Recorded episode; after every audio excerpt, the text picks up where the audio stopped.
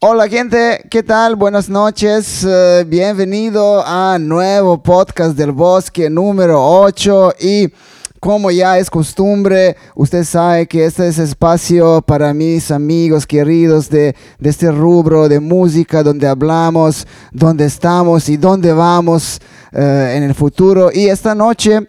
Alexandra Bianchi conmigo, una también querida amiga que siempre, siempre empujado, movida en Lima. Y vamos a ver ahora dónde está esta movida. Ale, ¿cómo estás? Hola, ¿cómo estás, Ivancito? Bien, bien. Bueno, bien, digamos, esperando. Ajá.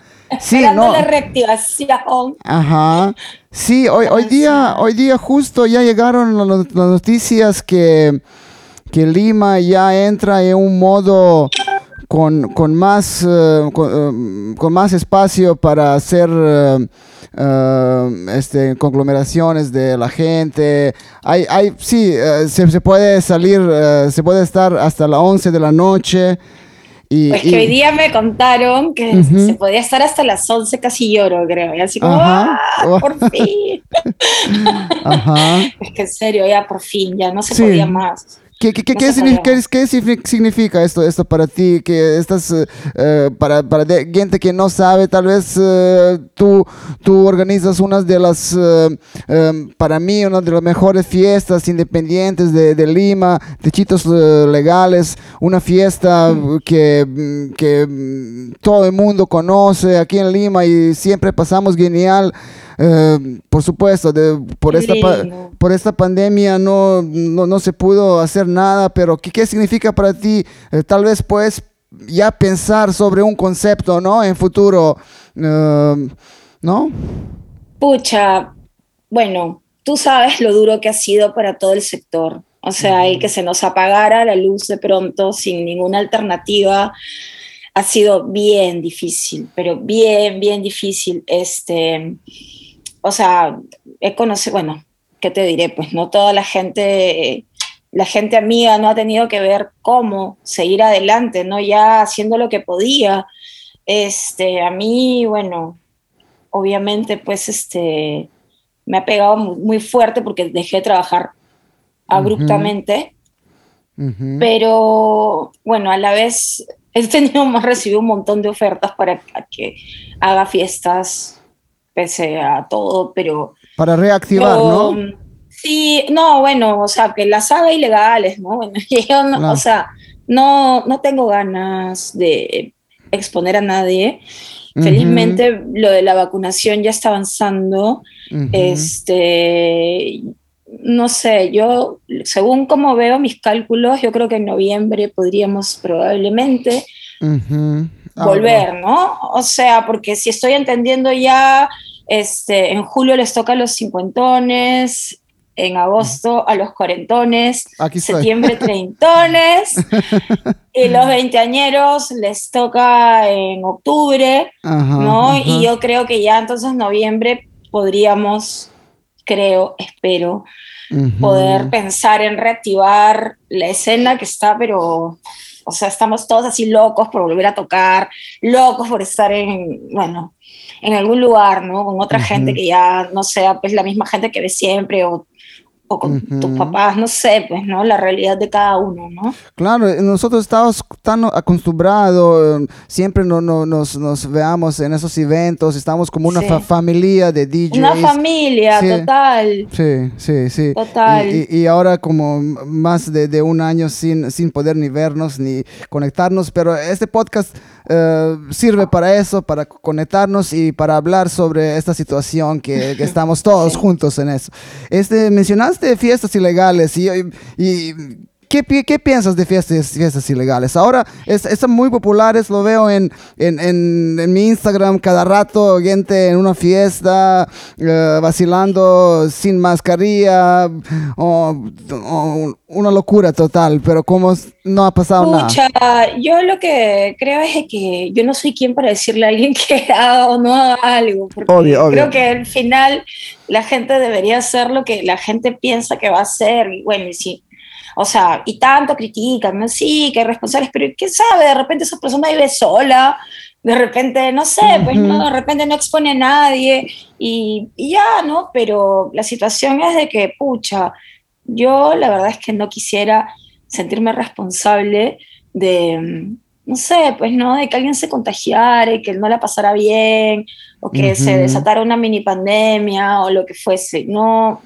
a mí no me gusta, pero respeto totalmente que la gente quiera, porque es normal. A ver, o sea, ha pasado ¿cuánto? Un año y medio. Ya cuánto más la gente puede estar recluida en su casa, no veas a nadie, solamente mm. reúnete con tu, no sé, pues con, con quien vives. Tu familia. Es imposible. Sí, es, es, es, bien difícil, bien difícil y sí, pero también hay, hay otro... Uh, otro peligro que no, te entra en policía en, en pleno tono, que te, ¿no? Es, que efectivamente es lo que estoy escuchando últimamente, que la policía está entrando a todas partes, o sea, es como, ya, así, como, no, qué estrés, y porque justamente como seguimos en estado de emergencia, la verdad es que uno quisiera decirle a la policía, a ver, tu orden, lo que sea, no, no. En emergencia, la policía entra y se acabó. Y te canean, fin. Entonces, yo no quisiera estar expuesta a eso. ni, ni, ni, no no, pero entiendo perfectamente quién quiere ser, quien quiera hacerla, pucha, ¿qué le voy a decir que no? Uh, por favor, o sea, por favor, tanto tiempo sin chambear, tanto tiempo sin poder eh, reunirte con gente, tanto tiempo sin poder olvidarte de que estamos en, en, este, en este lugar tan, este, de tanta presión ¿no? y opresión, que es la verdad. Y yo sé que sí. que seguramente es necesario para que baje la tasa de contagios, pero ya es irreal también. Sí, o sea, sí. el, mantenerte, el mantenerte encerrado y, hace, y triste hace que se te bajen las defensas, es la verdad. Sí. no sé. Eh, justo estaba hablando en mi podcast Tolinchi Love que está tocando bastante esta, esta mm, fiesta. y, sí, y todo me dice, bueno, yo, yo estoy en mi trabajo, yo, yo, yo, yo toco, me llaman. Uh, no hay otra porque estoy sin trabajo más, más de un año y, esas son oportunidades, pero ahora se, puede experimentar, tal vez eh, como en Europa se hacen eventos durante el día, como un brunch, eh, gente sentada. ¿Tú, ¿Tú crees que eso podría funcionar en Lima? Es que en Lima somos bien juergueros. o sea, lo cierto es de que lo que ha impulsado o sea, nosotros somos, o sea, esta escena no está hecha necesariamente de lounge. No, está hecha como de, de, de, ah, ya me voy a sentar en mi box, en mi mesa. No, sabemos, nos encanta, nos encanta la, la juerga pegadita.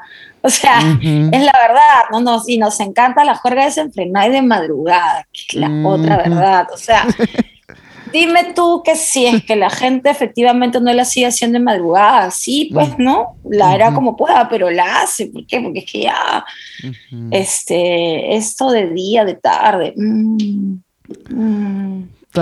no, no sé, o sea, bueno, sería pajasa que funcionara, pero también sería pajasa que ya no, que lo que queda lo quiten, que, bajaran los, contagios y que estuviéramos todos vacunados y recomenzar. Sí, sería increíble, pero eh, estamos, estamos viendo ahora, uh, ok, en, en, Estados Unidos ya se está activando por todos lados, eh, pero ellos también tienen un, un, nivel de contagios muy grande, pero siguen, siguen con activación del de, de sector. Pero, por ejemplo, en, en Inglaterra, ellos ponieron una fecha para fin de este mes, pero dijeron no, para el próximo mes va a ser. Y, y, gente está bajoneada porque estaban como todos los promotores estaban promoviendo sus eventos para, para fin de junio y ahora el gobierno dijo no, para, para un mes más, vamos, porque se subió uh, el número, número de contagios. Es, Pucha, qué pesadilla, en serio. Sí, ¿ah? es, Sí, qué pesadilla. sí, imagina que está eso en, en, Inglaterra, donde la industria es en un alto nivel. ¿Cómo va a ser aquí para activar, activar todo este sector? Mm, va a tener que ser de abajo. O sea, mira, yo ya sé que está la propuesta que estaban trabajando este, Daniela Juárez, con Fer Castro, y bueno, yo ellos los veo seguido porque son mis vecinos, o sea, Fer es mi vecino. Este, y, y, nada, pero la situación es de que todavía siguen conversaciones, ¿no? Porque, porque creo que, bueno, las cosas, las cosas que vienen desde una entidad como el ministerio o como las municipalidades no contemplan la realidad. O sea, no contemplan, no contemplan que este, o sea, que esto se mueve distinto a lo que ellos piensan, ¿no? Y que, o sea, si es que no se quiere cobrar una entrada excesivamente cara, o sea, tener que permitir que se venda alcohol, porque es, es, la mitad del negocio, ¿no? Claro, claro. Bueno, no sé. Entonces yo creo que, bueno, ahí están viendo, ¿no? Que yo creo que va a salir igual todo bien. Pero yo esperaría que ya una vez nos suelten, que ya una vez podamos este, hacer lo que tengamos que hacer. Y, sí, y yo creo que justo su eh, propuesta es para el gobierno, es que uh, si, nos pueden dar unos eh, espacios abiertos donde podemos hacer con todos los protocolos para, para separar la gente, tal, tal, vez sentarlos y y, ahí comenzar con, algo, ¿no? Sí, o sea, es eso, ¿no? O sea, ya que nos suelten los parques, por ejemplo.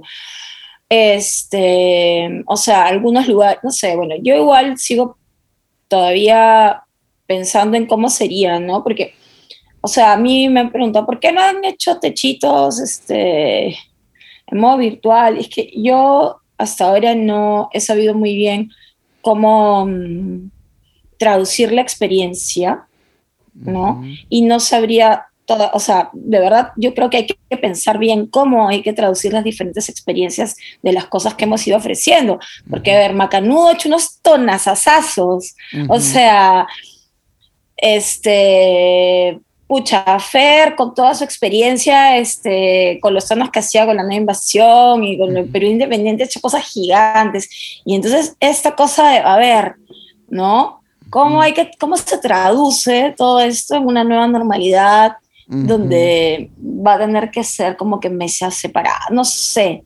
O sea, igual yo viendo la experiencia de las marchas de noviembre y los mítines y marchas de ahora, no veo que nadie se contagie en el espacio público. La verdad es que yo creo que ya estamos para activar las calles. Y eso sería una gran cosa, que nos dejaran activar al inicio las calles eso, sería este, genial, eso sería genial. Eh, sí. Es, eso es lo, que falta en Lima en general, son eh, esos espacios públicos abiertos para todos, porque aquí lo que veo, espacio público es para, no sé, poner la Virgen de María y ahí, no, nada más. Claro, o el monumento a alguien que puta, que dices que, que se estaba, no sé, al alcalde se le ocurrió poner una cosa y se gastaron miles de soles en una boda que, no se entiende ni para qué. Sí, pero, pero no, no hay un espacio donde se puede hacer ferias, conciertos, eh, activaciones públicas. eso, ojalá, ojalá, ojalá cambie, cambie esto. Sí, ojalá cambie, porque de verdad, o sea, si se dieran cuenta eh, las municipalidades que la delincuencia retrocede cuando hay mayor cultura en todas partes, o sea, cuando tú pones en el parque tal este, un concierto, reúne al barrio. O sea, es la verdad, reúne al barrio, la gente se, o sea, la gente se conoce, ve a la gente nueva que llega a otros lugares, hace que el barrio se vuelva menos peligroso, que se vuelva más amigable. No, en serio, pero es como si quisieran efectivamente no darles lugar a ese tipo de cosas porque piensan, no, alcohol, drogas, desenfreno. No, pues, o sea, ¿qué están pensando? Este, que con losas deportivas los deportistas no se drogan, ya, o sea, o no beben, ya, pues, o sea, también tienen que tener, o sea, deberían dejarse de esas este, mentalidades este, arcaicas, ¿no? y mirar el panorama. Claro, y mirar el panorama, qué es lo, qué es lo que hay. Sí, eh, por ejemplo, hablamos de Barranco, un, un, barrio eh, conocido por la cultura, por la bohemia, pero que ahora mm. no, no, no, ofrece nada uh, aspecto de cultura. Tú, tú eres barranquina, ahí, vives. ¿Cómo, veas toda esta situación? Bueno, últimamente se están activando así diferentes situaciones. Hay como, bueno, han abierto un montón de bares, pero ah, ha sido en el, en el, último mes, está, pero como antes de la pandemia, mm, está repleto de gente y de autos en bares. Hay un montón de bares nuevos. este, pero, claro, la calle no te ofrece absolutamente nada, que es una pena, porque en vez de tener a estas personas dentro de estos espacios cerrados, perfectamente las podrías tener afuera. Perfectamente podrían cerrar calles y hacer que los bares saquen sus mesas a la calle, ¿no? Y que la gente esté al aire libre porque eso efectivamente sí es algo en pro de la salud, no estar todos metidos en un espacio cerrado. cerrado. Bueno, obviamente pues te sacas la mascarilla para, para tomar, o sea, no tiene tanto sentido, ¿no? Pero, como te digo, ahora los bares están. En lo que sí, bueno, las calles están un poco muertas, este, hasta hace poco, pucha, apareció un pueblo fantasma, arranco, la verdad. ¿Ah, sí? Este, sí, estaba como todo muy muerto, ¿no? Como, o sea, Sí, escuché, escuché que eh, muchos de mis amigos se contagiaron por COVID que viven en Barranco, todos casi. No, puedo creer, ¿no? Sí, hubieron las mini pandemias, porque bueno, pues aquí, aquí todos los vecinos vivimos solos, entonces decíamos, bueno, pues no contagiamos a nadie, veámonos y bueno, se produjeron varias mini pandemias. Yo felizmente no me he contagiado hasta ahora, que no puedo creerlo. Me hice ocho pruebas, y luego, ahora sí, seguro. no, nada, no me contagié hasta ahora. Ya me vacuné también, ya me vacuné bien. dosis. Perfecto, perfecto. Porque tengo lupus, así que me han vacunado así con el patrón de las enfermedades crónicas. Y ya, entonces ya yo estoy así como, ya, una vez, invítenme a todas sus fiestas. qué, bien. ¿Te, vacunaste con, con, cuál, cuál vacuna? Pfizer. Pfizer, uh, muy bien. Es la que, es la que están vacunando ahora. Y aparte, lo que, según lo que veo, es, eh, porque me preguntaba, o sea, estábamos viendo con, con algunos amigos, ¿no? Oye, qué raro que en Chile los han vuelto a encerrar luego que se han vacunado, o sea, que la, que la, o sea, igual la vacunación ahí ha sido como, están en camino, ¿no? Sí. Este, pero al parecer, pues ellos no tienen la Pfizer, no sé qué vacunas tienen, y sí, y creo que la Pfizer es la más sí. Sí, yo creo que ellos tenían bastante de China. De las chinas, ¿no? Sí, sí, sí. Pucha, pobres. No, sí, pero Chile, con lo que yo escuché, hizo un, un, gran trabajo con la vacunación masiva, pero como dices, se volvió eh, la, la, hora, la ola de, de COVID, volvió, qué, qué, pena. Pobres. sí. Este, nada, vamos a regresar. Eh, con, uh, con la charla sobre la música. A ver, tú, tú, eres conocida como DJ La Roja de la Cumbia. A ver, cuéntame, ¿cómo, va tu DJ carrera uh, con, esta, coyuntura? Nada. Pucha, es que la verdad es que no me o sea, mira, me invitaron mucho a tocar en diferentes fiestas y también en fiestas online. Eh, eso, es lo que vi que, tocaste en unos, unos, unas fiestas Zoom. Sí. Por favor, cuéntame sobre esta experiencia. Yo no toqué nunca. Mira, es que eso, es que es un poco, es un poco triste, me parece a veces. Lo siento, amigos, no, no, quiero, no quiero decirlo, pero es que a mí me gusta la gente, o sea, me activo con la gente, me me impulsa, pero bueno, acepté en esas ocasiones especiales porque era gente eh, muy querida. O sea, en realidad no lo hubiese hecho por nadie más, salvo que por esas personas que me lo pidieron. Pero pucha, bueno, este, hubo una que me pareció demasiado, demasiado graciosa, que eso fue como el año pasado, cuando teníamos pocos meses de pandemia, en el segundo mes, creo, no sé que me invitó este, Pangola, el, el querido Lucro, que a tocar para lo de la presentación de su disco. y en una plataforma que se llama Habro. Ah, sí, eso es interesante, como eh, virtual, realidad virtual. ¡Qué locura! ¡Qué locura! O sea, era lo caso porque, claro, hice mi avatar, entonces entraba, este, entraron amigos que no veía y me decían, Rojita, he entrado para verte un ratito ahí. O sea, era, era el ocaso. Ya, y luego de que terminaba de tocar, era como, quédate el tono, claro. Y mi avatar se quedaba. Y yo luego intentaba servirme una chela, siempre con el avatar intentaba servirse una chela y no podía y me desesperaba que no podía. Pero yo en la vida real tenía mi chela al costado. Entonces era como, es lo caso como eso te puede decir, a mí me, me, me voló la cabeza eso. Pero bueno, o sea, he tocado ahí, bueno, toqué para el cierre de campaña de, de Gaela este, que bueno, lamentablemente no entró, que es una, es una chica trans que se estuvo postulando para el Congreso. sí, sí conozco, sí conozco. sí, este, en el partido de Verónica Mendoza, lamentablemente no entró. Este, y bueno, y toqué para... Para, el cierre, cierre de campaña, ¿no? Sí, para el cierre de campaña de ella. Este, bueno, y ahí me había comprado mi, me he comprado, me comprado una, una, una luz neón. Desconecté mi luz neón para sentirme un, poco. como en disco, como en disco. un poco en techitos, tal vez, ¿no? Pero igual era como. y luego este, toqué para Tremenda, que es el Centro Cultural de Urpi, de la hermana de Fer este, bueno, como te digo, solamente para gente que de verdad quería, pero no, no acepté muchas veces en otras porque me parecía como, no, no. Sí, sí, es, es, es difícil, yo, yo te entiendo, yo, yo también, yo, yo me...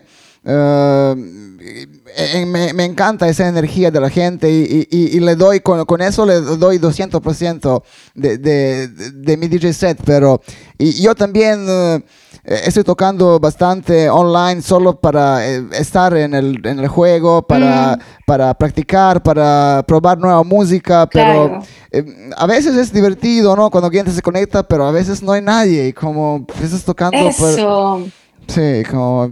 Y, y, que, y, que, es normal, porque, o sea, no sé, es que yo hasta ahora no me entra en la cabeza cómo hace la gente como para tonear así, pero supongo que sucede, pues, ¿no? O sea, lo hacen, pero también entiendo que, pucha, que la gente le dé, no sé, pues, ¿no? Sí, que, ay, que no, que voy a no, sí. También gente se cansó de, de, de tonos online, quiere, quiere algo algo en vivo. Y tienen toda la razón. Sí, sí. Igual, bueno, con Techitos vamos a empezar a hacer ya como cosas, una que otra, online, porque bueno, es lo que hay por ahora. Sí. Este, y ya en breve recomenzamos. O sea, ya te estaré llamando también a ti en breve. Perfecto, perfecto, amiga, con gusto. Este, vamos a hablar de, techitos legales. Es, es una fiesta que empezó bien a chiquito, ¿no? Con, con unos, unos techitos baranquinos. y, y, yo, yo, yo, sí, verdad, yo, yo estaba en unos tonitos y siempre me parecía una fiesta chiquita, interesante, pero nunca pensaba que, que va a llegar a mil personas, a mil doscientas personas. ¿Cuánto tú tenías? Este, por favor, cuéntame un poco de, de esos comienzos.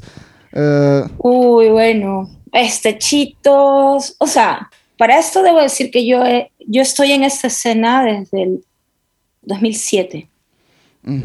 O sea, yo antes hacía unas fiestas que se llamaban las fiestas del Chacal con mi amiga Daniela Moscoso.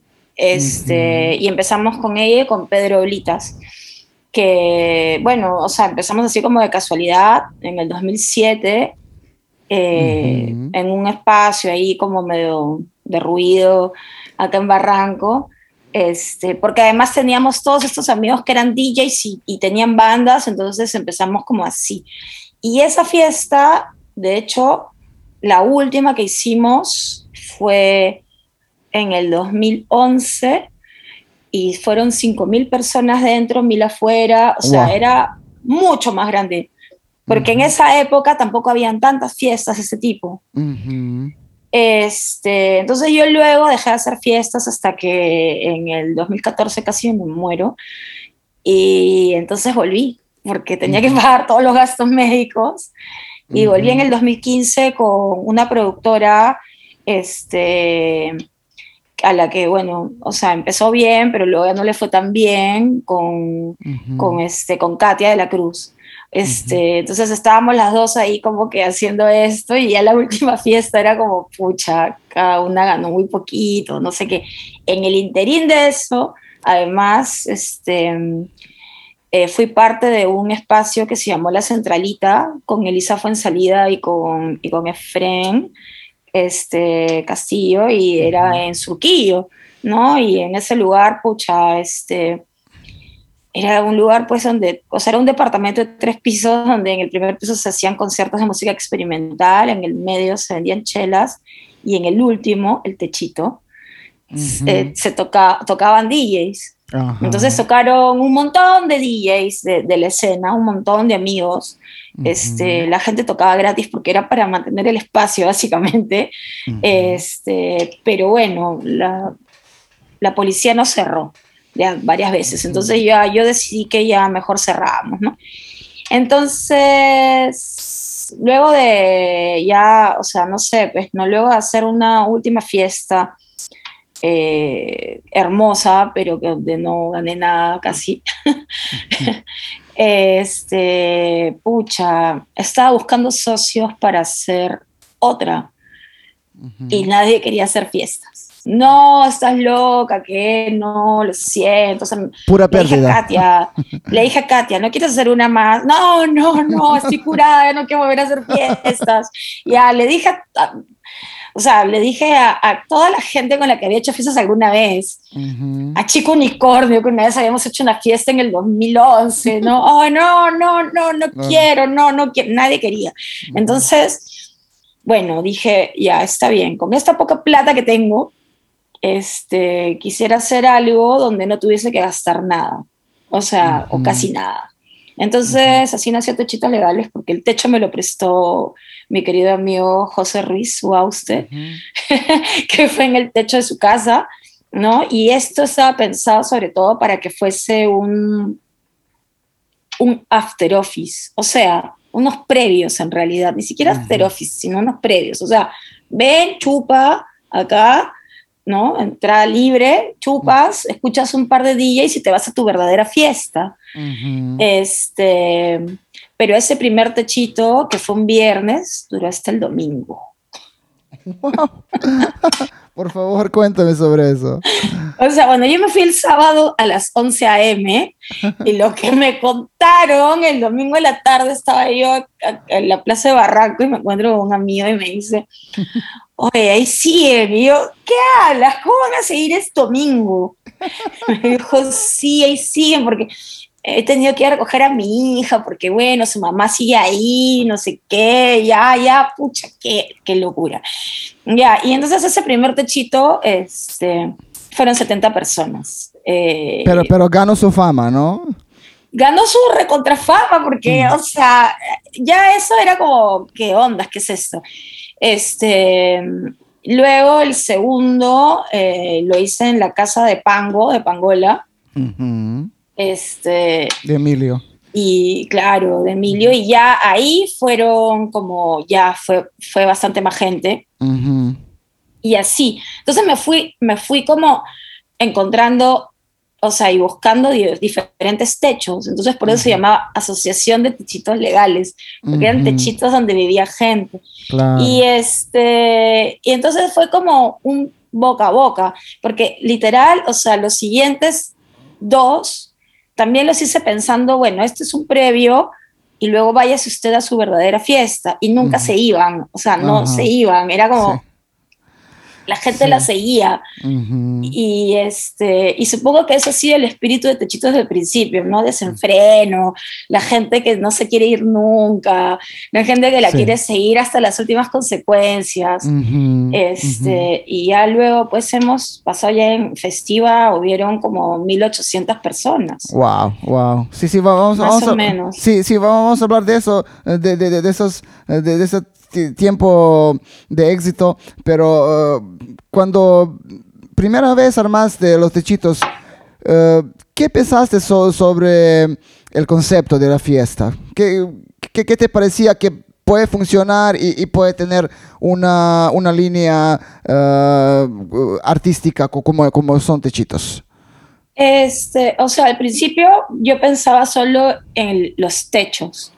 O sea, me parecía que, que, tomar en un, o sea, no sé, pues tomar y bailar en un techo era bravazo. Eso era lo que pensaba. Y pensaba, bueno, o sea, si la gente puede hacerla en un techo, es más paja que irte a una discoteca, por ejemplo, es lo que pensaba. Y ya luego cuando no entran en los techos, porque ya evidentemente pues ya no entran, eh, recurría a, esta cosa que siempre me ha gustado, el rescate de los espacios medio abandonados, medio derruidos. Claro, este, y, con eso llegamos a la mítica Casa de Auxilio que se volvió casa del auxilio. Un, point eh, culto para, para, la vida de noche en Lima, de verdad. Y, eh, yo toqué varias veces y, toqué en, en, los comienzos, cuando no había tanta, tanta gente. ¿Cómo, ¿Cómo recuerdas esos comienzos? Bueno, yo debo decirte que yo, o sea, yo hice la primera fiesta en la Casa del Auxilio y yo le puse el nombre en realidad. Eso fue en el 2009. Este, yo llegué ahí porque Katia de la Cruz eh, conocía a la dueña de la casa. Entonces Katia me dijo, oye, mira, voy a, este, tú necesitas un point, ¿no? Sí, mira, una mi mamá este, tiene un lugar en el centro de Lima que se ha desocupado ahorita recientemente y bueno, fácil se lo alquilas para hacer un tono con la condición que pucha, este, luego yo quiero hacer un tono unas semanas después para, para mi banda porque nos tenemos que ir de viaje, a ver si me ayudas.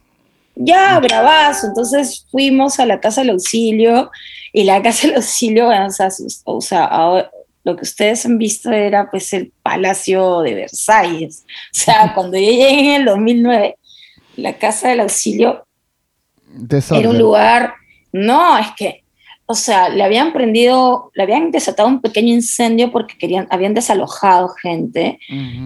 En cada cuarto vivían una o dos familias, cada uno de esos cuartos. Y este, en el patio había un árbol caído y habían colchones quemados, porque al parecer este, alquilaban el patio como, como, como, este, como un telo de paso, porque habían chicas trans afuera que se prostituían, ¿no? Entonces ahí como, ¿no? Y entonces era como otra cosa, era como, ala, ya. Y me acuerdo, bueno, trajimos este a unos cargadores de desmonte de Atocongo que se llevaran todos. Estuvimos metidos ahí cuatro días limpiando y e hicimos esta primera fiesta este, de la Casa del Auxilio. Eh, tocaron los Chapillaks, que tocaban por primera vez en Lima. Ah, mira. Eh, sí, tocó Sonido Martínez. Este, sí, sí, o sea, fue, mira, con, todo, con todas sus limitaciones, fue un tonazo. Claro, un tonazazo, fue hasta la, o sea, fue hasta casi la mañana además. este, ahí hay el registro del avión, de Raúl García, el avión que fue y tomó las primeras fotos de, de eso, ¿no?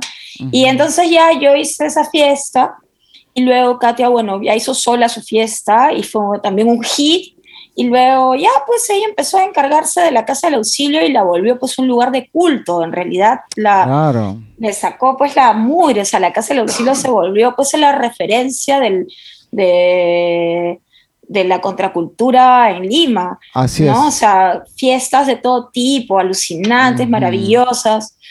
Y eso coincidió con el tiempo que yo me retiré. O sea, que dejé de hacer, de hacer fiestas, ¿no? Yo ya no hacía este, nada de eso, ¿no? O sea, estaba trabajando como actriz y um, enseñando teatro y otras cosas.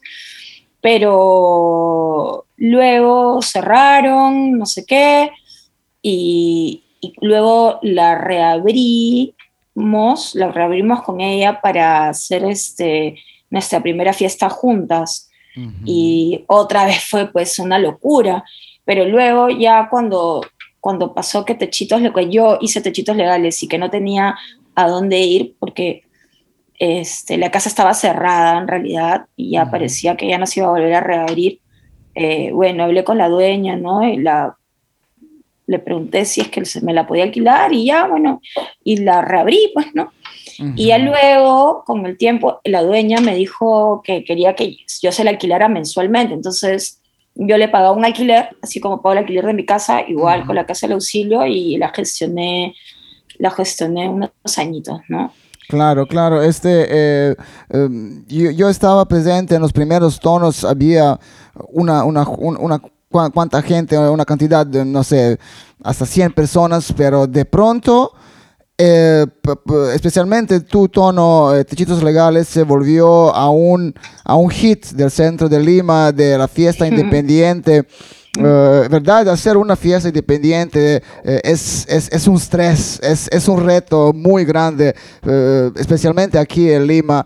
Este, ¿Cómo pasas por, por, por todos estos momentos que son muy estresantes? Imagino cuando tienes 800 eh, personas dentro y 500 personas afuera. ¡Wow! O sea, bueno, la verdad es que te digo de que para poder hacer una fiesta, eh, lo primero es que tienes que estar en un buen momento, sentirte bien, porque, bueno, la autogestión eh, es bien jodida. O sea, tú mismo tienes que darte ánimo, y tú mismo tienes que hacer todo y tú mismo tienes que Tienes que, ver todo, todo. Todo, todo. O sea, bueno, la gente se quejaba pues de los baños de la casa del auxilio, pobrecitos, y la verdad es que amigos, yo, yo los limpiaba con mis manos.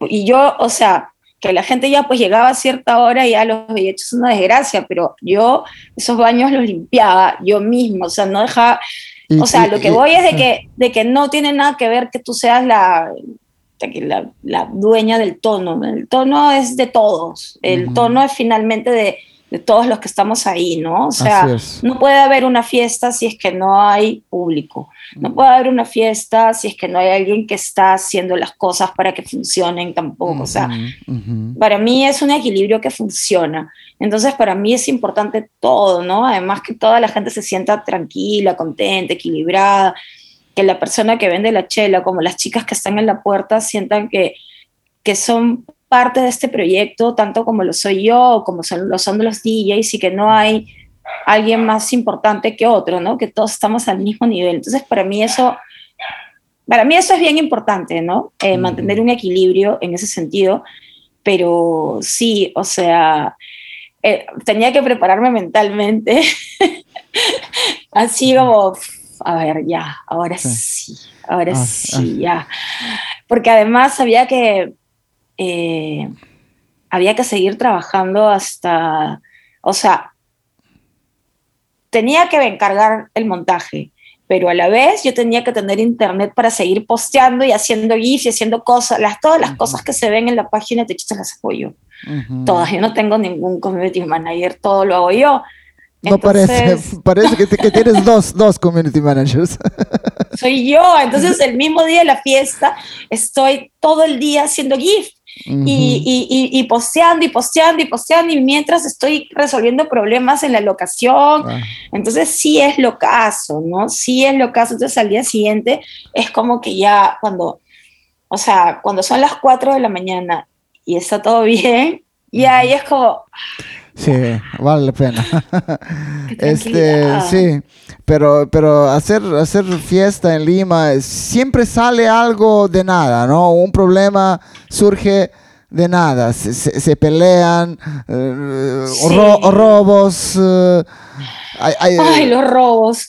Ah, y mm, sin hablar de acosos, ¿no? De, las chicas que se enfrentan. Sí, pues, o sea, en realidad esa es una, o sea, Techitos Legales es una fiesta inclusiva. Entonces, este, nosotros en Techitos hemos tenido todo tipo de personas, ¿no? Y porque es algo que a mí me gusta, además. Eh, si no tienes plata para entrar, vas temprano y son 10 soles la entrada para que veas siete actos, DJs muy bravazos, que no, o sea, que no, no podrías ver así nomás juntos ni pagando tan poquito, porque yo siempre pensaba, siempre me he acordado de mí misma cuando he querido ir a una fiesta y no tenía plata. Y decía, pucha, ¿cómo quisiera ir? No tengo plata. Y entonces, por eso es como que siempre esa entrada súper barata está al inicio,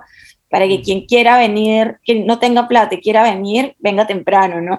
Pero este, eh, eso ha hecho también de que, pucha, de que tengamos todo tipo de personas de todas partes de Lima, de todas las Limas, de, de la comunidad LGTBQ, de, este, las compañeras feministas, oficinistas, influencers, diseñadores, artistas, músicos, todo tipo de personas ahí juntas y además es bravazo porque he visto gente que se ha hecho amiga en la fiesta, que no se encuentra en otro lado más que en esa fiesta, bueno, ahorita ya no, no, se, no se deben ver, ¿no? Pero, pero cuando había techitos se encontraban siempre ahí y era bravazo eso, porque este, estaban, ¿no? Estaban eh, estas personas tan diferentes.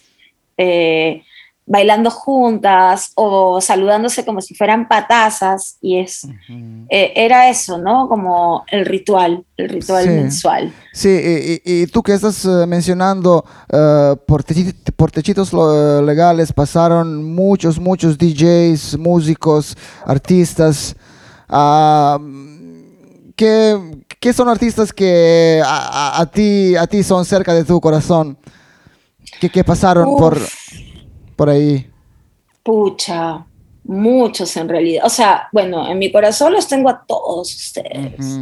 O sea, porque ha sido hermoso además esto, ¿no? Lo que hemos construido juntos. Este. Yo siempre más o menos he pensado para la programación en una curaduría por horas, ¿no? En cómo me gustaría que la fiesta suene eh, cada hora. ¿No? y, y como esta cosa era de, o sea, siempre de irle subiendo al, a la intensidad, ¿no? Este, pero no sé, para mí, todos ustedes, sí, o sea... Sí, e, e, en, realidad se podía escuchar variedades de, de estilos de, de, música y esto también caracteriza techitos que se puede escuchar y, hip hop, y cumbia, y reggaetón, y salsa. Y, y tecno noventero. Y tecno, eh, sí. No, no, no, hay, no hay límites, no, para... No. Este, no, entonces ha sido muy lindo por eso, ¿no? Sí. O sea, y descubrir como las cosas que la gente ha ido haciendo, o sea, los, ustedes han ido como adaptándose también a lo que había, ¿no? O sea, que es algo a mí, que a mí también eh, me ha servido mucho como, como siendo DJ. Eh, yo también me alimento siempre de la gente, o sea, eso, lo que decíamos antes, ¿no? A mí me gusta tocar en vivo porque eh, voy entendiendo qué es lo que ellos quieren y a la vez les voy dando lo que, ¿no? Entonces es como, como ¿no? Y ustedes mismos, este, claro, o sea, muchos de ustedes no habían tocado ante estos, estos públicos, ¿no? Porque es un, el de Techitos no sabría decir exactamente qué tipo de público es, en el sentido de que, de que es un público muy diverso, pero que a la vez yo creo que lo que tienen en común es que les gusta como darlo todo, ¿no? O sea, que la gente está ahí como para bailar hasta que ya no pueda más, ¿no? Que están como en la pista de baile dándolo todo y eso es maravilloso, la explosión. Sí, a, a, mí personalmente me, me, encantó esto porque en techitos eh, legales eh, podría experimentar bastante con música nueva, con, eh, con, algo, con unos estilos nuevos y siempre sé que la gente le va a bailar y, gente no, eso no es típico para Lima. Para Lima es un público medio duro, tú sabes, ¿no? Siguiente no, no, no escucha una música no quiere bailar, pero en Techito siempre fue eso interesante que yo pongo y guaracha, pongo y mumbaton, pongo, pongo todo hasta, hasta house, hasta todo, y gente le baila y siempre después de tono, oh, qué buen set, hermano, y bla, bla, ¿No? Y es eso. Sí. sí. O sea, y mira, y si es que alguna vez hay un grupo de gente que no baila, igual sabe cada set dura una hora. Ajá, O sea, que después viene otra cosa. Entonces, eso es como, a ver, ya, eso, ya. En el caso que no te gustara algo, pucha, nadie se araña. La gente sigue, la, sigue, sigue el, el, el, flow. y, lo, y lo sigue, lo sigue, lo sigue, lo sigue. Entonces, a mí eso es lo que me ha... Eso es lo que me parece tan paja, ¿no? No sé si es que eso sea como crear un público, no lo sé, pero pero sí me gusta como cada vez dar más cosas, ¿no? Eh, la misma, no sé, pues, ¿no? Este, esta cosa también que, que hemos hecho como, o sea, donde las intervenciones de Malva o cada mural nuevo que apareció, ¿no? Este, Todas estas cosas siempre han sido como, vamos a, ver, ¿qué cosa es lo que tendría que estar pasando esta vez? ¿No? O los flyers con Peremese, que Peremese estuvo haciendo como eh, se encargó de la mayoría de flyers de techitos, ¿no? Siempre pensando, a ver, ¿qué queremos? ¿Qué, no? Que pareciera que hacer un tono es fácil, pero no es fácil. No, no, es, fácil. No es fácil. Yo, yo, yo, sé, yo sé muy bien esto. Tantas veces hizo y también en, en, la casa auxilio eh, de pronto mm. se volvió eh, la casa de varios colectivos. Eh, yo también hice varios tonos ahí. Escena electrónica estaba presente, ¿no? En, en, un momento la casa estaba a un point muy, muy, muy conocido para, para la gente que, que le gusta música, ¿no?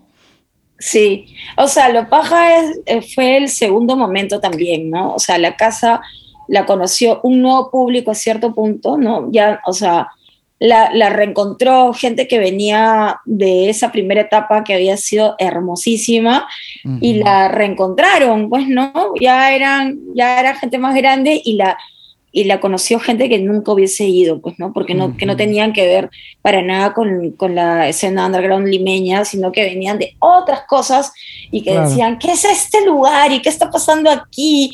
¿Y por qué hay esta huevada? ¿Y quiénes son esta gente tan loca? ¿No? Y, y, qué es esto? Y que se fueron quedando. Y es bravazo. Sí, sí, es bravazo. Sí, que, gente estaba fascinada con, con, con, la casona, con todos esos cuartos oscuros. Eh, eh, eso es algo que no, eh, esta experiencia no podías tener en una discoteca clásica, ¿no? Es, es, no hay como seguridad en cada esquina que te molesta por, por cualquier cosa. Estaba una atmósfera bien, bien diferente, ¿no? Sí, pues, o sea, a mí siempre me ha gustado mucho como em, que la gente, o sea, que la fiesta sea como muy libre, ¿no? Este, que la gente haga lo que tenga que hacer. O sea, no me, yo no me meto con eso. Me gusta, me gusta que la gente fluya y que se sienta contenta y que sienta que ese es un espacio eh, de libertad, ¿no? Este, que es una zona liberada en Lima.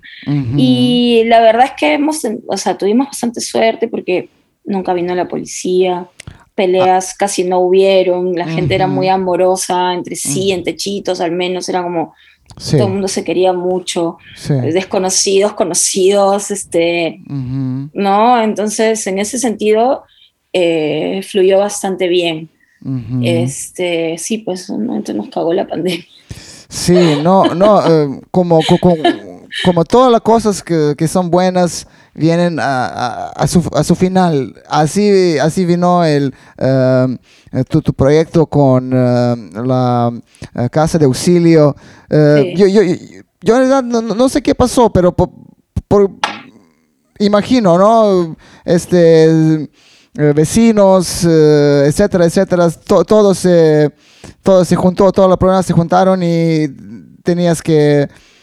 No, qué pasó? Eh, en, realidad es que la dueña eh, la ha convertido en una clínica holística. Ah, mira.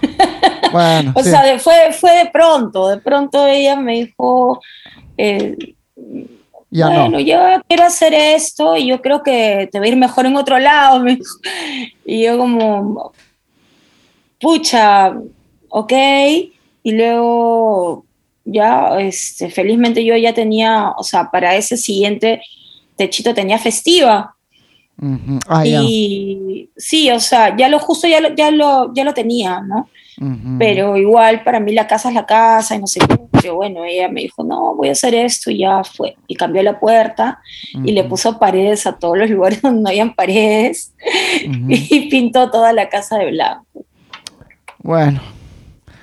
Así que ya, bueno, fue. Pero espero pues que, que encontremos nuevos espacios, ¿no? Bueno, igual no hubiese podido seguir durando porque no hubiese podido seguir pagando el alquiler de un lugar que no uso toda la pandemia, ¿no? Igual, igual, sí, sí, sí.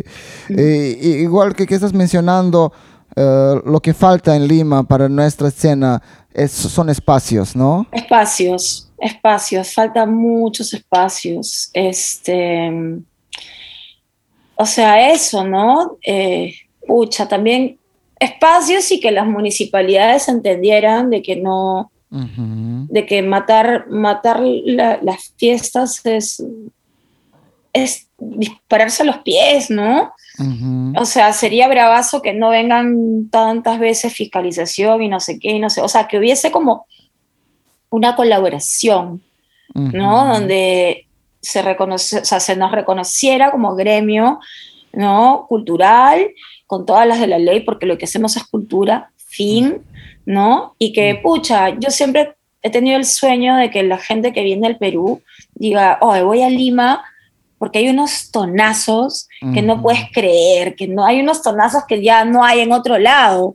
¿no? Es, entonces, ese es mi, siempre ha sido mi sueño ese.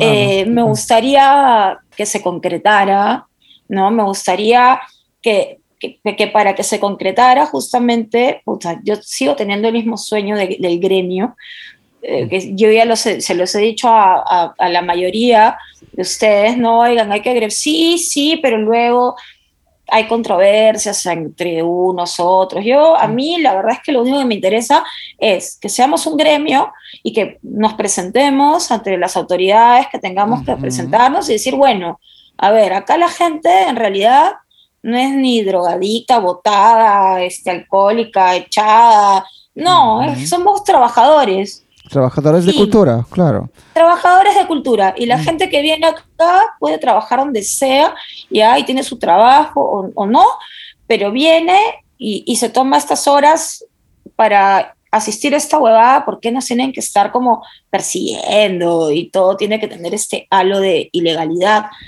O sea, no, es lo que no entiendo, ¿no? Sí, Pero eso sería eso sería bravazo. Sí, sí, hay, hay, hay, que, hay que explicar a autoridades que eh, esta es una, una oferta cultural y oferta turística. Eh, Lima, Lima es, en su, una ciudad de, de, millones de habitantes.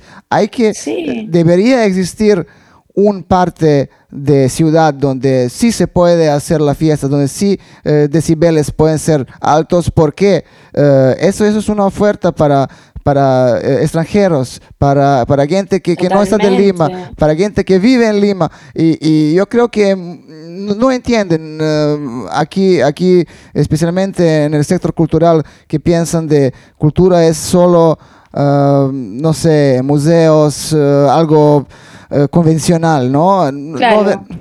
No, vea más de allá. Y, yo, yo, por ejemplo, veo, yo cuando hice fiestas y, cuando fui a tus fiestas, yo vi tantos extranjeros, tanta gente de, todos lados. Y, sí, eso, genera, eh, eso, eso genera este, ganancia y para gente que, trabaja como seguridad, eh, para, para todos. que esto es que es todo un gremio, es todo un gremio de verdad de gente, o sea, a ver, los sonidistas, o sea, ¿dónde trabajan los sonidistas? Sí.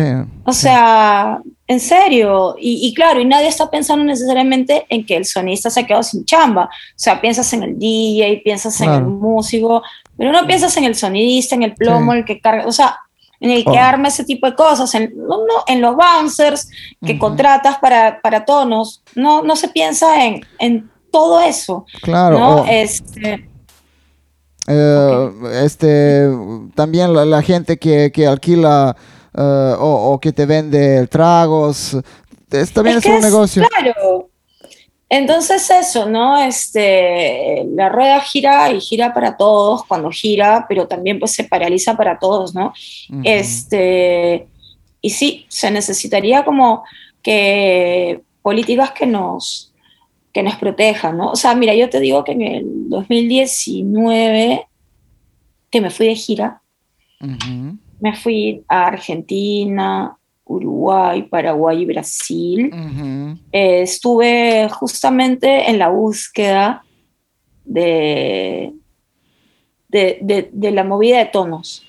Este, y pucha, bueno, toqué muchísimo en ese viaje en todas partes este, y fui a tonos muy pajas, pero en Lima hay algo donde creo que la gente está bien loca, o sea, que la gente está bien desatada, bien, o sea, el tono en Lima es, pucha, es como explosivo. Energía. ¿no?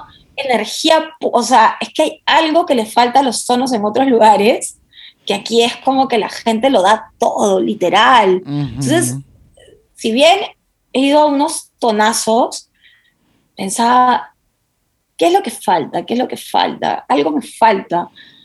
Y es eso, acá es como que, o sea, la gente tonea, pero y lo deja todo así, todo, todo, todo, todo así, lo, o sea, ya. Y es, es, es, eso, ¿no? Que por eso es que la gente cuando va a un tono acá dice, un extranjero, ¿no? Dice como... Claro, son... ¿Qué onda? Sí. Le encanta, le encanta. La, este, sí, esto, eh, eh, eh, eso tal vez es, es, es una, una, propuesta para un nuevo gobierno, este, para quien concretiza esta cosa es del sector cultural. Este, tú, tú eres una persona que, que está bien transparente de sus posiciones políticas. ¿Cómo, sí. Eh, eh, es, esto, esto no es, no, no es eh, costumbre en el mundo de, de, músicos, DJs, porque nosotros DJs estamos siempre guardándose para no ofender su público, ¿no? Con una, una, posición política, pero tú, tú no tienes esos, problemas, ¿no? No, qué horrible, ¿no? No, es que lo que pasa es de que, bueno, o sea, para mí es importante tener una, o sea, para mí lo personal es político y todo lo que hacemos es político. Y no sé, pues, o sea, hasta la gente que piensa que no le interesa la política, no sé, de pronto hay un aumento en el impuesto de la chela y dice, ¡ay! ¿Cómo me van a aumentar la chela? Y tú dices, bueno, eso también es política. Y, entonces, y tener un, y el haber decidido hacer una fiesta inclusiva y no exclusiva, también es una posición política. Y decir, bueno, no quiero cobrar tanto porque quisiera que venga quien pueda, o sea, quien, quien, quiera, quien quiera y así no tenga plata, es otra posición política. Absolutamente. Este, entonces sí, a mí me interesa como, como eso, ¿no? Como como que, no sé, pues, ¿no? De que, de que no existan como medias tintas sobre lo que yo quiero decir, ¿no? Eh, techitos legales y todo lo que hago eh, tiene una postura política y me interesa. O sea, no me interesa estar de, en una posición eh, clasista, este, no sé, pues no discriminadora, no me interesa. Y así que sí, o sea, la verdad es que apoyo abiertamente lo que apoyo porque, porque lo creo, ¿no? Y porque sí siento, porque sí siento de que, de que hay cosas con las que ya no podemos seguir comulgando, ¿no? Ya no podemos seguir conviviendo con la corrupción a alto grado o con, no sé, pues, ¿no? Con con cosas que nos convierten en, en un país indiferente, ¿no? En unos ciudadanos que no, que no les importa lo que le pasa al otro al costado. Yo no, no tengo mucho que, qué decir al respecto con eso, ¿no? Este, eh, eh, estamos, estamos viendo de últimos, últimos días se están polarizado mucho y, también nuestro, nuestro círculo de, música también hay gente que está a un lado, otra gente que de un lado. Dios mío. ¿Cómo lo ves eh, después de todo eso? Ya, eh, este, ya tenemos presidente eh, virtual, ¿no? Electo. Este, ¿Tú crees que gente se puede unir después de todo, toda esta, esta campaña? Pucha. O debería, ¿no? Yo espero que sí. Lamentablemente creo que nos hemos hecho mucho daño. O sea, nos hemos dicho muchas cosas muy feas. Este Mm, o sea, yo creo que sí estamos a un centímetro del punto de no retorno y de, de dividirnos este, de verdad como sociedad, pero esperaría que la gente ya, pues, o sea, después de ver todo lo que está pasando, entienda la importancia de no apoyar, o sea, a una candidatura que simplemente nos ha tenido ya cinco años, como nos ha tenido, y donde no nos dejan ni siquiera, bueno, ya, pues las, las elecciones han sido horribles, pero ya déjanos, ¿no?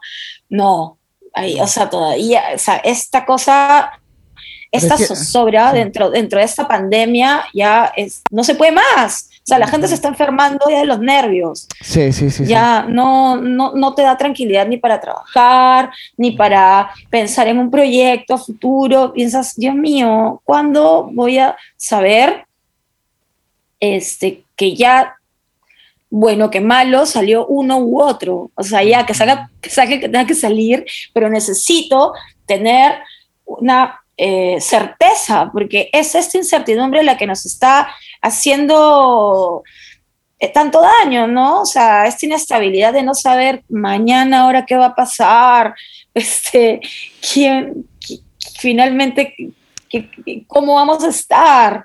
Eso es lo que me, a mí me, en este momento me preocupa mucho, ¿no? Sí, sí, yo, también, yo, yo, nací en un país que se dividió en una terrible guerra civil y esto es, eso es lo peor que, que, puede existir, este, una, una guerra entre, entre hermanos y hermanas este, de, un país. Sí, sí. Qué terrible eso. Sí, sí. Pero um, lo, que yo estaba eh, escuchando es que eh, nuestro próximo presidente y su, um, eh, este propuesta no, no incluyó casi nada sobre, sobre la cultura y activación. Pucha, sí, mira, o sea, en realidad, este, hasta donde entiendo, ya se ha reunido con un gremio. Y bueno, la gente que lo está apoyando es sobre todo este, gente, gente que lo está apoyando, mucha, está trabajando actualmente en el Ministerio de Cultura. Que, por ejemplo, con la otra candidata, yo tenía mucho miedo porque yo la escuché decir algunas veces que el Ministerio de Cultura no servía para nada y que, probablemente lo, iba a cerrar, lo iban a cerrar. Eh, bueno, ¿no? Este, o cosas como, bueno, el, el Ministerio de Mujer debería ser el Ministerio de la Familia y cosas que, o sea, ¿de qué estamos hablando? No estamos perdiendo la perspectiva de todo. Eh, una, una postura conservativa, ¿no? o sea, pucha, pero sobre todo, querido, eh, luego de ver además en esta pandemia como la gente no tenía absolutamente oportunidad de salvarse, o sea, tuvieras o no tuvieras plata, o sea, bueno, si no tenías plata, obviamente ya prepárate para morir en tu casa, pero no, o sea, teniendo plata, no pudiendo, o sea, porque que una clínica cualquiera, la clínica 2388 te cobrara 150 mil soles de garantía para que puedas entrar a una cama UCI, ¿de qué estamos hablando? ¿Qué, mm. eso, es, eso, es, eso es lo que queremos seguir teniendo. O sea, ya vemos la precariedad de, la clase, de la clase media, que ya pasó a ser clase baja, etcétera. Entonces, no, no sé qué tanto sentido sea, tenga seguir defendiendo eso que no le conviene a la mayoría de los que estamos del otro lado, ¿no? O sea, eh, si, eres, si eres rico, millonario, bueno, pues ya, ¿qué más te da, no? Pero imagínate, pues, ¿no? Un sistema de salud que no te funciona porque sí o sí es privado, porque el SIS, la verdad es que no te da nada, este, todo te cuesta, ¿no? Entonces, sí, pues, o sea, son cosas que tú dices, bueno, a ver, si no tengo salud, no puedo trabajar. Ya, si, no, si tengo un, un, estado que no me da herramientas para trabajar, ¿qué hago? ¿No? Si luego este, no entiende cómo, de, qué está hecho este, este país, que es, está hecho de un 70% de independientes, ¿no? Porque somos los independientes, la fuerza impulsadora de este país, y no lo entiendo, y persigo, fiscalizo, cierro, clausuro. Bueno, entonces ya dices, bueno, ¿hasta cuándo vamos a tener ese, ese tipo de sistema que no te deja efectivamente desarrollarte? Eh, pero, ¿qué, hay que exigir de, de, próximo gobierno cuando hablamos de cultura? ¿Qué, qué, qué tú crees que es lo primero que, que se debe intervenir? O, bueno, lo primero es que tendría de una vez que dejar que nos activemos. O sea, porque ya no se puede más. O sea, nos apagaron y nos olvidaron. Nos dejaron así como, ya, estos huevones. O sea, literal. Fue, o sea, me acuerdo cuando anunciaron que iba, iban a dar un bono y luego el bono se convirtió en un concurso. Entonces, ya, ya un concurso ya limita, ¿no? Limita, ya tienes que tener, o sea, entender lo que están pidiendo, las bases, no sé qué, tener, tener internet o poder ir a un internet. En esa época creo que además creo que estaban cerrados los internets, incluso, ¿no? Este, ¿no? Eh, todo lo que implica armar una convocatoria es una, es una chamba. ¿No? No es tan facilito tampoco. Entonces ya, ¿eso qué hace? Ya, no sé, la persona que no maneja las tecnologías probablemente esté fuera. La persona que no llena los papeles chévere probablemente esté fuera. Las personas que no tienen acceso a la tecnología cercano también. Entonces, lo que tendría que pasar es volver la cultura a algo inclusivo, volver, o sea, voltear y darte cuenta, a ver, ¿quiénes son los agentes de cultura en este país? La autogestión, porque como nunca hemos tenido casi ningún apoyo estatal, ¿no? ¿Qué es lo que la gente ha hecho? Ha hecho autogestión, como ha podido. Ha hecho sus, este, ¿no? sus grabaciones caseras, sus conciertos en su casa, su feria en la sala, ¿no? Es lo que la apoyada, no sé, o sea, todas las cosas que, se han hecho son mayormente autogestivas. Entonces, si te das cuenta de que esa es la fuerza de la cultura en, el Perú o una de las fuerzas, habría que darle herramientas, herramientas para que esta, esta autogestión se sostenga, para que pueda seguir funcionando, para que pueda potenciarse, ¿no? Para que además, bueno, o sea, es que yo me acuerdo hace años, iba a veces a algunas charlas de gestión cultural eh, en la telefónica, ¿no? En Fundación Telefónica traían unos capazos de otros lados. Y siempre esos capazos este, decían, ay, bueno, entonces tú tienes que llenar tu proyecto para pedirle al Ministerio de Cultura. Yo pensaba, pucha, Qué pena, ¿no? Esta gente está hablando con, o sea, está hablando algo que acá no, es, para todos. Sí, sí, está hablando de una posición. De una posición que, que no, no nos pertenece, no es la nuestra, porque acá, acá es este, la producción guerrilla, ¿no? Acá este, es al guerrazo, a ver, vamos a, vamos a hacer esto, vamos, ¿no? Y te, y te lanzas, ¿no? Eh, entonces. Lo, que esperamos del próximo gobierno que nos da protocolos y, que nos diga, se puede hacer concierto con estas reglas, se puede hacer museo con estas reglas, se puede hacer... Sí, claro, claro que sí. O sea, que, pero que nos ayude a reactivarnos. También, porque gente está sin, sin fondos, también eh, la población está sin, sin fondos y hay que, hay, hay que ver un, balance, ¿no? Gente no tiene plata como 2019, ¿no? Y, y, nosotros también no, tenemos estos fondos para invertir como, como antes. Exacto. Exacto, o sea, es eso, ¿no? Entre que el público no, no, no puede darse el gusto de estar, pucha, pagando una entrada cara para algo que no va a ser la experiencia que espera, ¿no?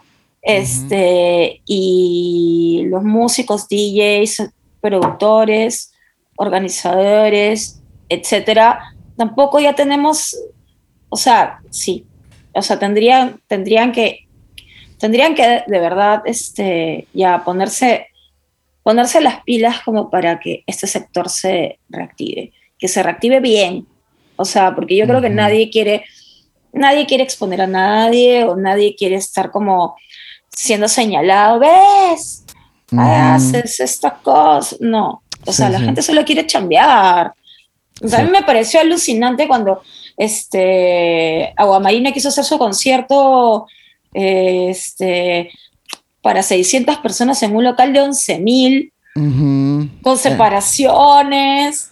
En aire este, libre. Aire libre, y de pronto la municipalidad le dijo que no, porque no, pues hay Pero, o sea, a ver, si no nos ayudas a reactivarnos, ¿cómo? Cierto. Uh, esta semana o semana pasada este, no, no sé si leíste eh, el, um, uh, eh, ¿cómo se llama? Comunicado de Susana Baca. Sí, sí, claro. He visto, he visto además este, cómo están como, o sea, que al parecer hay esta lista negra, ¿no? La lista negra de los artistas este, anti-Keiko, qué loco, eh, qué loco en serio me parece lo caso. A mí sí, a mí me es muy, muy valioso de, su parte eh, una, una, una cantante, una figura tan, tan legendaria de, este país que, que, tiene que hacer estas cosas para, bueno. Nada, este, Ale, ya llegamos como casi una hora, una hora, una hora y diez minutos. Yo creo que es... Ah. Sufi, pasamos por, por muchos temas, eh, este, y nada, este, te deseo todo lo mejor eh, como, como DJ, como artista, como promotora, eh, para, que, para que se activa el sector más pronto posible y para, para verte en, una de tus fiestas, de todas maneras. Oh, yo también te deseo lo mejor, Ivancito, y felicitaciones, felicitaciones por lo que estás haciendo.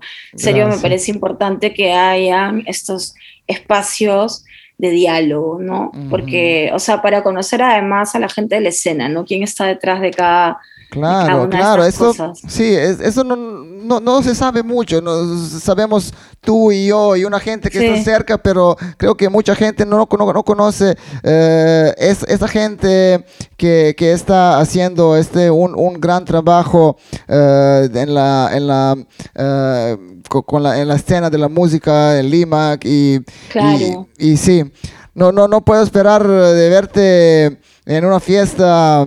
Eh, yo también. sí.